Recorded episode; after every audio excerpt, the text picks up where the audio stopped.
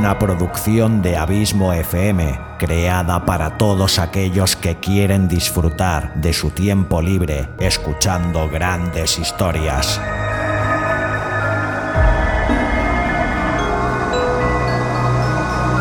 Audiolibros y relatos. Un podcast literalmente literario.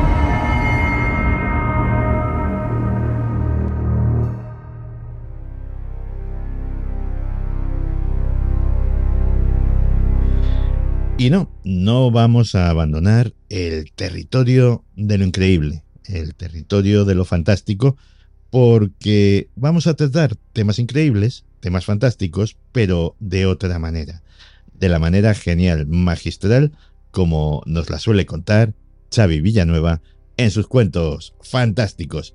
Xavi, bienvenido a Días Extraños. Bien hallado, como siempre, Santi, con muchas ganas de, de nada, de volverte a traer aquí un poquito de, literatura de, y a estos autores que te traigo. Y encantado pues de estar aquí, como siempre, con la familia extraña y contigo. Y digo yo que tras el interminable verano, convertido en veroño, ya habrá llegado el otoño propiamente dicho a Barcelona. ¿Qué tal, ¿Qué tal se está viviendo por allí? Pues más caluroso de lo que debería, pero bueno, el fin de semana, al menos aquí sí, por donde yo vivo, sí que cayó un poquito de, de tormenta, llovió, no hizo daño, que eso siempre es bueno, y, pero bueno, de, otoñal bien poco el tiempo porque a los dos días se volvió a subir las temperaturas y estamos aquí. Bueno, parece que empieza a refrescar un poquito con lo que hemos tenido desde antes, pero siempre más por encima de lo que debiéramos para las fechas en las que nos encontramos. Genial. Oye, Xavi, ¿y hoy qué nos traes? ¿A quién nos traes? ¿Cuál de tus autores maravillosos va a ser nuestro protagonista? Pues a ver, hoy, para que siempre me comentas que de dónde te saco esos autores tan polifacéticos que han hecho tantísimas cosas y, eso, pues. Es que. Es que tus autores son gente que da envidia. Sí. Eh, son polifacéticos, tienen un montón de facetas creativas, han hecho un montón de cosas. Han escrito un montón de libros, han participado en un montón de certámenes, han tenido un montón de iniciativas de todos los mm, eh, caracteres habidos y por haber. Pero bueno, también tenemos en nuestros cuentos fantásticos, y creo que sería justo, pues a gente de lo que podríamos llamar, sin ánimo de resultar ofensivo en absoluto, más bien al contrario, al que sería el ciudadano de a pie, ¿no? Ese sin el cual también nuestra sociedad tampoco tiraría para adelante. Pues aquellos que tampoco han hecho tantísimas cosas y que tienen un trabajo convencional y una vida convencional, pero que bueno, en sus ratos libres escriben, y muchos de ellos escriben muy bien, pues como al chico que te traigo hoy, que me atrevo a decir chico, espero que no le moleste porque claro, mm, con nuestras edades nos pilla un poquito lejano, pero Abraham Fernández tiene 29 años y se me quejaba un poquito en el mail que me escribió de que la semana que viene cumple los 30, o sea que ya se ve como un poquito mayor, pero aún le queda un poquito de camino, ¿no, Santi? ¿Quién los pillara? Que decía aquel. Es que 30 años, eh, cuando se cumplen eh, las décadas, claro, eh, da cierto vértigo, ¿no? Que te cambien, que te cambien el primer dígito. Pero luego cuando lo ves con perspectiva, cuando ya llegas a los 50 y 50 y tantos y 50 y muchos y todo esto, mm, dices, madre mía, eh, si yo supiera lo que sé. Y, no, no, no, no, es para tanto lo de cumplir 30 ni mucho menos, eh, eh, eres un chaval. Yo creo que no, que no lo es, desde luego. Yo me acerco ya peligrosamente, me quedan unos 13, 14 meses para, para, cumplir los 50 yo. O sea que, ah, ah. No, no, de cambiar el dígito de lo que decías. El primer dígito siempre Hombre, es una fecha significativa cuando cambias ese primer dígito, todas las veces, pero bueno. Volviendo a lo que nos atañe, pues eso, que yo creo que la cultura es muy importante, que el ciudadano de a pie, como te he dicho antes, pues que tenga derecho a ella, también lo licita para crearla, y eso es lo que te traigo hoy, a un ciudadano de pie que se llama Abraham Fernández.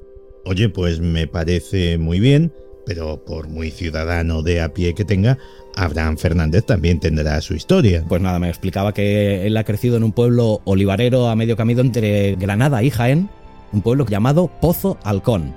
Aparte de camionero, que es como se llena la nevera todos los meses, me cuenta que es algo tan digno y tan bonito como agricultor, un oficio que se está perdiendo con el paso de los años, tristemente, y que, bueno, pues Abraham es de los que intenta que ese oficio tan digno pues no se, no se pierda y me cuenta que gran parte de su tiempo libre lo dedica, pues evidentemente, como habrás mm, podido intuir seguramente, pues a leer, a leer mucho y que de siempre le ha gustado pues escribir pequeños relatos, algunos guiones de cortos o incluso algunos largometrajes, en su mayoría de humor absurdo o terror, y que incluso, por lo que me contaba, alguno de ellos acabó convirtiéndose en un proyecto audiovisual.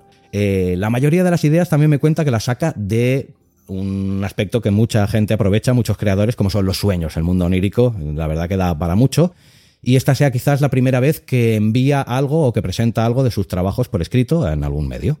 Oye, pues nunca es tarde si la dicha es buena. Nunca sabemos lo que puede deparar la vida y esperemos que para Abraham, por ejemplo, pues este sea hoy solo el, disparo de salida, el tiro de inicio para de una carrera fulgurante.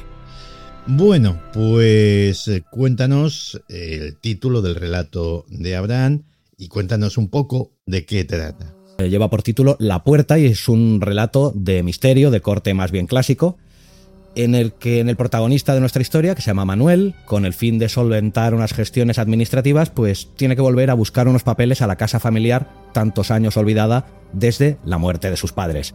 Y allí, en aquella casa, está la puerta. Esa que nunca se abrió esa envuelta en un halo de misterio, esa que te dejo ahí. Ese es el cuento. Solo decir que a Abraham pues, le surgió la idea de, de, este relato, de un sueño recurrente que curiosamente me cuenta que a partir de escribir el relato dejó de tener ese sueño. Y que al día siguiente al despertar, pues eso, como no podía parar de pensar en la dichosa puerta, incluso llegó a ir ahí en una ocasión a la casa, que existe esa casa en la vida real, para ver si esa puerta realmente existía o había sido fruto de, su sueño, del mundo del onírico. Oye, pues qué chulo esto que me cuentas, qué, qué importante que muchas veces la literatura, los relatos, las novelas han servido a autores famosos y autores no tan famosos o completamente desconocidos para exorcizar cosas que, que llevaban dentro. Eso ha pasado siempre. Yo creo que sí. La verdad que la literatura es que nos da de todo, pero sí, ese hecho de poder luchar contra tus propios demonios, tus propios miedos, e incluso plantarles cara en, en formato literario, en algún relato escrito, pues me parece no solo bonito, sino necesario. Pues sí, ya lo creo que sí. Pues Xavi, muchísimas, muchísimas gracias como siempre por tu trabajo, por tu arte y nada, quedamos a la espera del próximo cuento fantástico. Claro que sí, muchísimas gracias a ti por el tuyo, por tu arte y por darme siempre la oportunidad de, plantear mi trabajo aquí ante tu audiencia y la familia extraña de la cual me siento parte.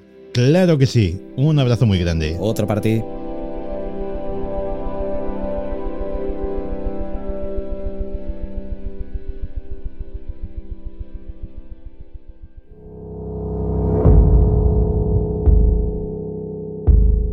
Cuentos fantásticos una producción de Abismo FM para días extraños.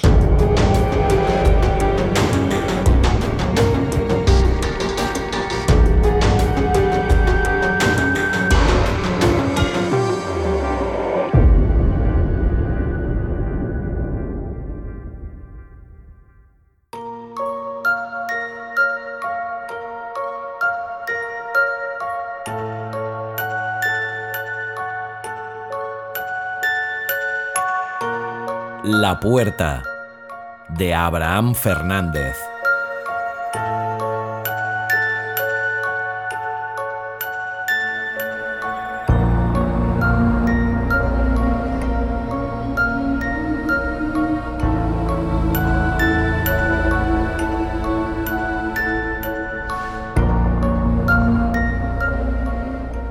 La puerta siempre había estado ahí no había reparado en ella más de lo normal, simplemente estaba ahí.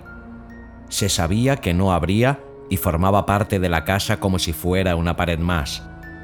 Pasaron años sin que nadie hablara de ella o tan siquiera intentara abrirla. Estaba allí antes de que llegaran y seguiría años después.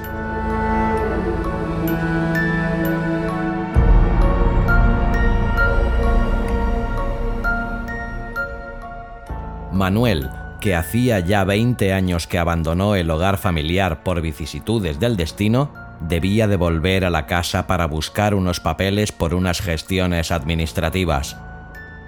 Cada rincón de ella le traía todo tipo de recuerdos, melancolía, alegría y tristeza. Sus padres hacía años que habían fallecido y él era el último con vida de sus tres hermanos. Ya no queda nada. Todo estaba lleno de polvo. El olor acerrado inundaba cada habitación. De súbito, reparó en la puerta, olvidando por completo el motivo de su visita. Empezó a preguntarse por qué no intentar abrir la puerta y ver qué había al otro lado, si es que había algo y no solamente un tabique detrás.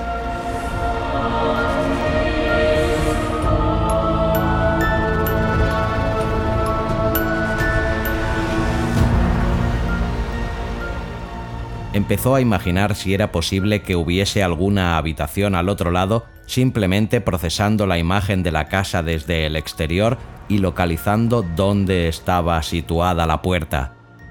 A priori le parecía imposible decir con certeza si había espacio o no. Era un simple camarero de hotel, no un ingeniero o arquitecto.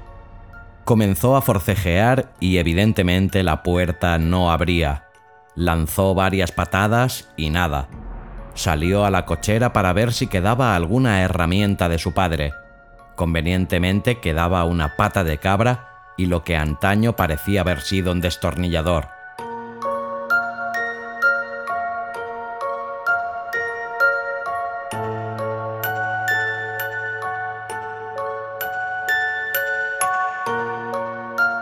Manolo entró en la casa rápido y empezó a forzar la puerta.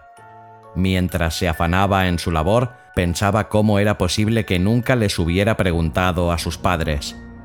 Cómo era posible que nunca nadie hubiera intentado abrir la puerta delante de él. Parecían preguntas vanas, pero empezaron a hacer mella en él. Joder, esta mierda no abre, me cago en Dios. espetó al aire resollando. Tú lo has querido, pensó. Se levantó dejando la puerta atrás y bajó a por un hacha a la ferretería del pueblo.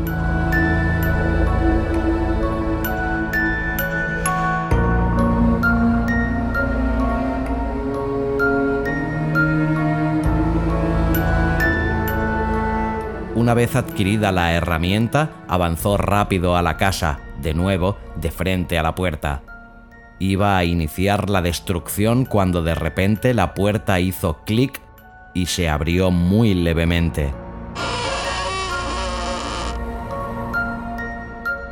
Dejó caer el hacha y abrió la puerta de par en par. Manolo estaba completamente perplejo ante lo que veían sus ojos.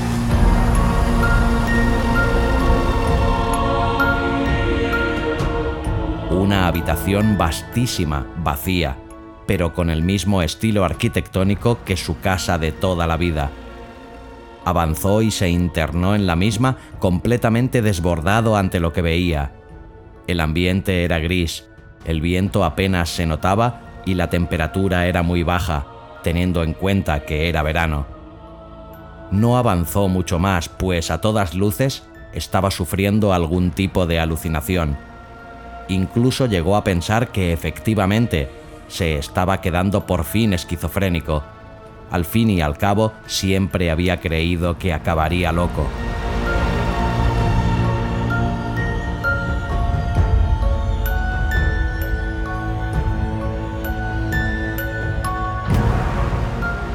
Corrió hacia atrás y nada más salir de la estancia cerró la puerta con un terror que jamás había sentido. La mayor sensación de miedo de su vida se apoderó de él. ¿Qué estaba pasando? ¿Qué había ocurrido? Para asegurarse de que todo había sido real volvió a intentar abrir la puerta, pero no había forma. Era imposible. Manolo salió atropelladamente de la casa intentando asimilar lo sucedido y repitiéndose a sí mismo que había debido ser una alucinación. Cuán grande fue la confusión cuando súbitamente cayó en la cuenta de que era noche cerrada, pero no podía ser. Era imposible.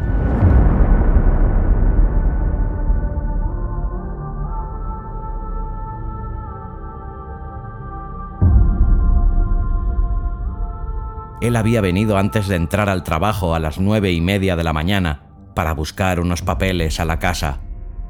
La confusión ya era completa su psique se derrumbaba a pasos agigantados. ¿Un desmayo, quizás? se preguntaba. Sí, debió ser eso. ¿Cómo no? Intentando abrir la puerta debí realizar mucho esfuerzo y me desmayé por una bajada de tensión o algo. Eso explica lo de la habitación. Debió ser un sueño mientras estaba desmayado. Manolo avanzaba a paso ligero hacia su coche, un 4K del 2012, aparcado en la esquina donde toda la vida había aparcado su familia. Cuando por fin la tranquilidad empezaba a inundar su cuerpo por la consistente explicación que se había dado a sí mismo, de súbito, desapareció. Su coche no se encontraba ahí, es más, no había ningún coche en ningún lado de la calle.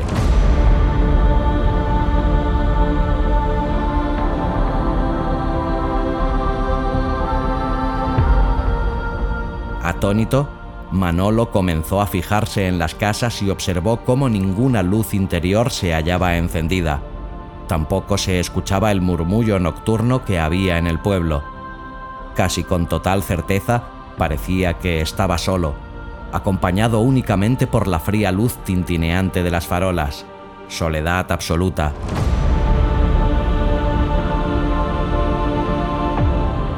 La más inimaginable soledad que jamás nadie pueda sentir. Manolo siempre había sido de naturaleza solitaria pese a su extroversión en el trabajo. Adoraba ciertamente su espacio y nunca llegó a tener pareja más allá de unos meses. Entre los largos ratos de melancolía, él apreciaba la tristeza que le otorgaba pensar más profundamente.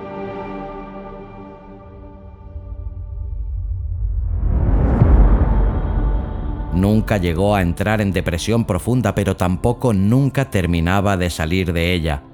Estaba en ese equilibrio en el que el masoquista se encuentra en un estado parecido a la felicidad, pero esto era muy diferente.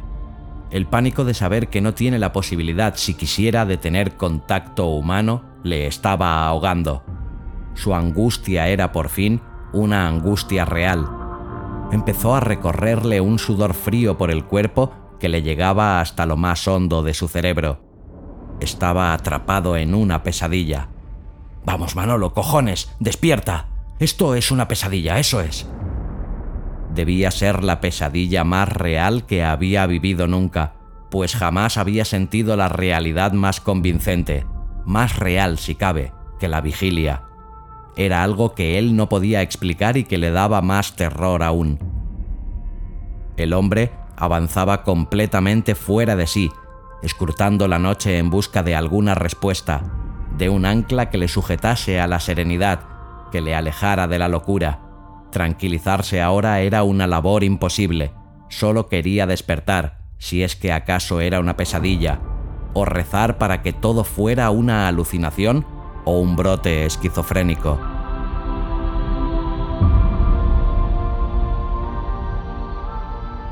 Mientras pensaba esto, a la vez que buscaba desesperadamente un atisbo de racionalidad en el sinsentido de mundo en el que estaba, Manolo se decía a sí mismo si acaso un loco era capaz de saber que está loco.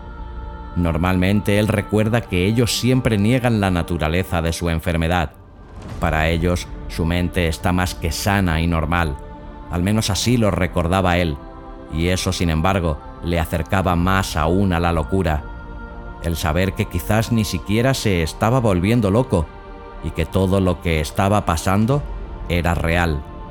El sinsentido tan a la vez racional de ese elucubrar le iba a terminar por romper la mente, de tal modo que decidió apagar su mente por un momento.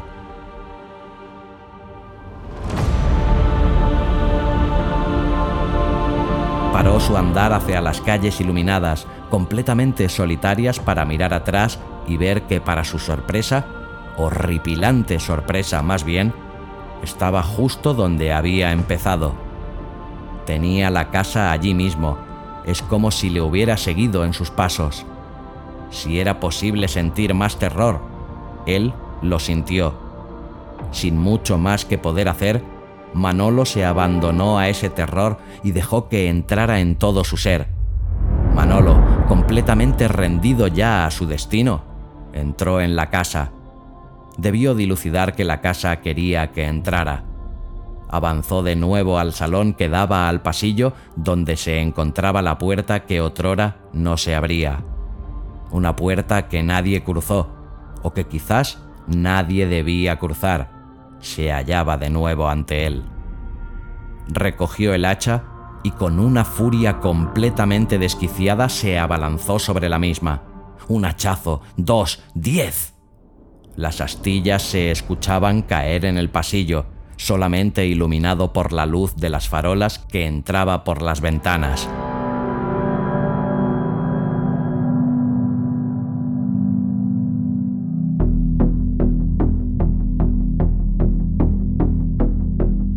Manolo paró. La puerta no se abría. La puerta no terminaba de romperse. De súbito notó húmeda la cara y las manos. Se tocó la cara y efectivamente comprobó que estaba mojada. Se acercó a una ventana para ver mejor qué era lo que tenía. Horror. Era sangre. Tanto en las manos, en la camisa como en toda su cara. Rápidamente comprobó si se había realizado algún corte, pero no era así. Estaba perfectamente dentro de la azarosa situación, claro. Miró veloz a la puerta e inició un acercamiento cauteloso para mirar de cerca si provenía de allí la sangre. Gracias a su vista acostumbrada ya a la penumbra, pudo observar que, en efecto, la sangre brotaba de las marcas hechas con el hacha en la misma. Estaba completamente desconcertado y atrozmente asustado.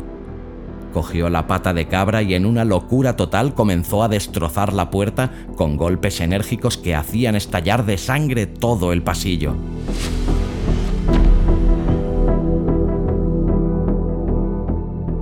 Una vez cansado de la pata de cabra, con el destornillador comenzó también a golpear hasta desfallecer al borde de caer en un sueño profundo fruto del gran esfuerzo físico, Manolo vio cómo la puerta hizo de nuevo clic. Se abría ante sus ojos.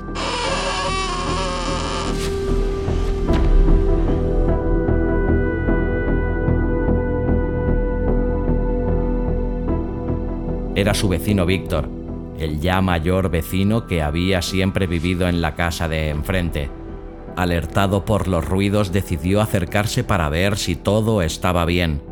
Abrió la puerta que estaba casi al borde de caer con mucho esfuerzo. Algo colgaba ahora, visible a los ojos de Manolo, del lado que daba hacia él.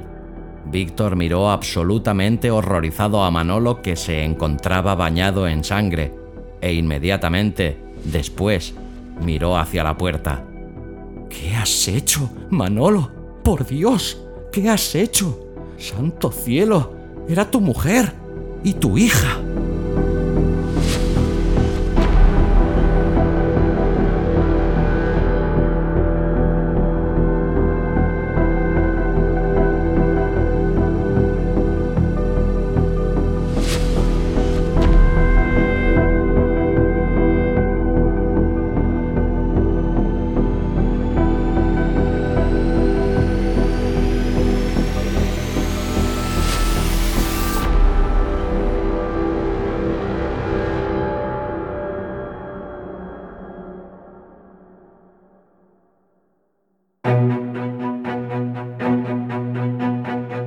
Colecciones de audiorelatos premium de Abismo FM.